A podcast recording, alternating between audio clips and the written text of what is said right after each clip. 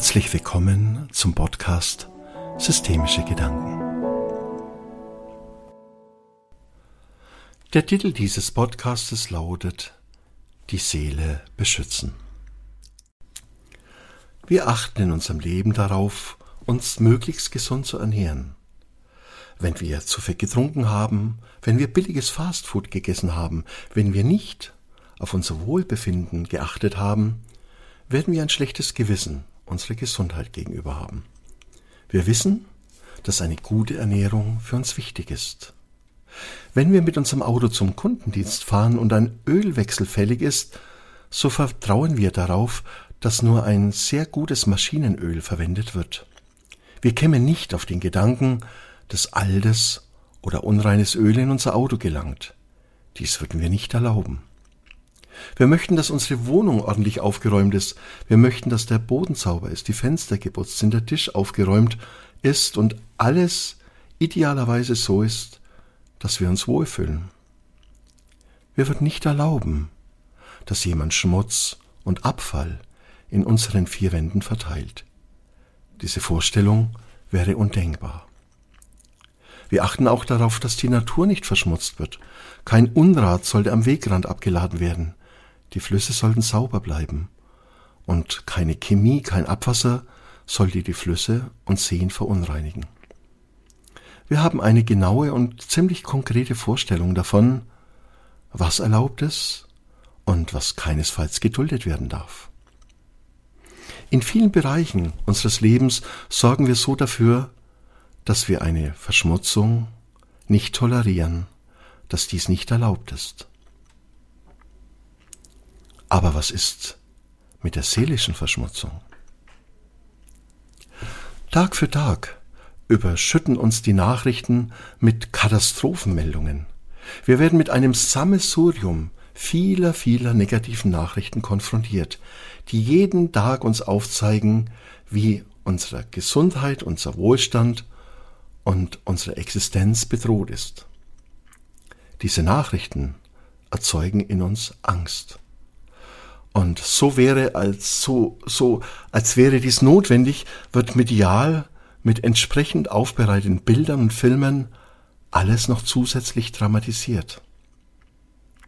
So entstehen Bilder dieser Welt, die geprägt sind von einer sehr starken negativen Energie. Im Fernsehen werden jede Woche über 5000 Menschen medial erschossen, in die Luft gesprengt, vergiftet und auf viele andere Weise ermordet. Dies jede Woche, Woche für Woche. Welch ein Input. Wenn wir uns die politischen Diskussionen ansehen, so sind diese ebenso alles andere als positiv. Es fehlen die erfahrenen Politiker, die ein Gefühl von Stabilität, Sicherheit und Schutz vermitteln. Stattdessen läuft hier auch vieles im Panikmodus und in, den, in, in einer Energie allgemeiner Verunsicherung. Was bewirkt dies alles in uns? Alles, was wir sehen, hören und in uns aufnehmen, hat eine Wirkung. Auch wenn wir durch die ständige Berieselung zu einem gewissen Grad abstumpfen, machen die Nachrichten etwas mit uns. Wir werden mental konditioniert. Auf unbewusste Weise verändert alles, was wir in uns aufnehmen, etwas in uns. Alles, was wir hören und sehen, ist wie eine seelische Nahrung, die wir zu uns nehmen und in unserem Innern verarbeiten. Wenn wir wissen, dass das, was wir denken und was wir sind, sehr stark dadurch beeinflusst wird, was wir mental zu uns nehmen und damit unserer Seele zuführen, merken wir sehr schnell, dass wir für uns eine sehr große Verantwortung haben. Diese Verantwortung besteht darin, dass wir sehr genau überlegen, was wir konsumieren und welche Inputs wir erlauben. So wie wir verantwortlich sind, für unsere, auf unsere körperliche Gesundheit zu achten, so sind wir ebenso dafür verantwortlich, auf unsere seelische Gesundheit zu achten.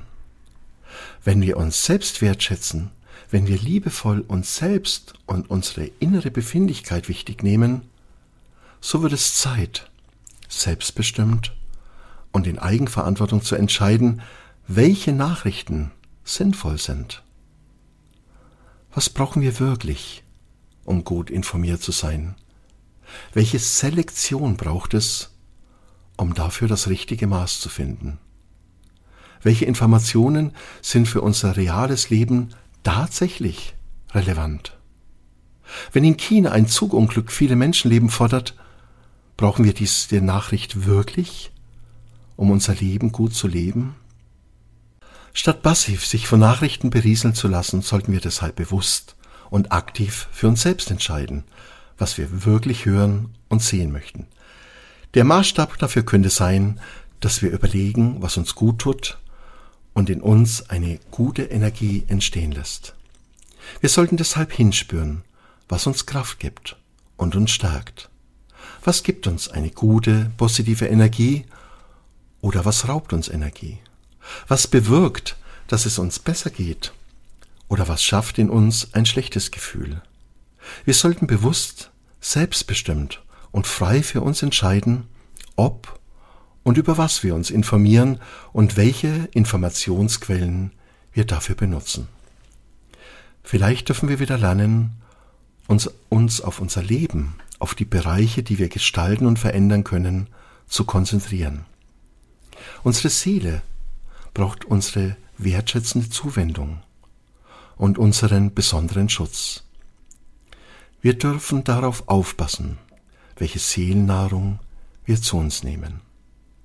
Wenn wir beginnen, liebevoll und achtsam auf unsere seelische Befindlichkeit zu achten, werden wir anfangen, uns besser zu fühlen. Wenn wir auf uns aufpassen, wenn wir vorsichtig werden und eine bewusste Entscheidung darüber treffen, mit was wir uns konfrontieren möchten, was wir uns anhören und ansehen möchten, sind wir nicht mehr einem medialen Umfeld ausgeliefert. Wenn wir uns so wieder uns selbst zuwenden, werden wir viel Kostbares entdecken. Dafür brauchen wir kein Fernsehen, keinen Computer und kein Handy. Es reicht dazu, unsere Persönlichkeit, unsere Augen und Ohren. Wir dürfen so anfangen, uns selbst wieder zu spüren.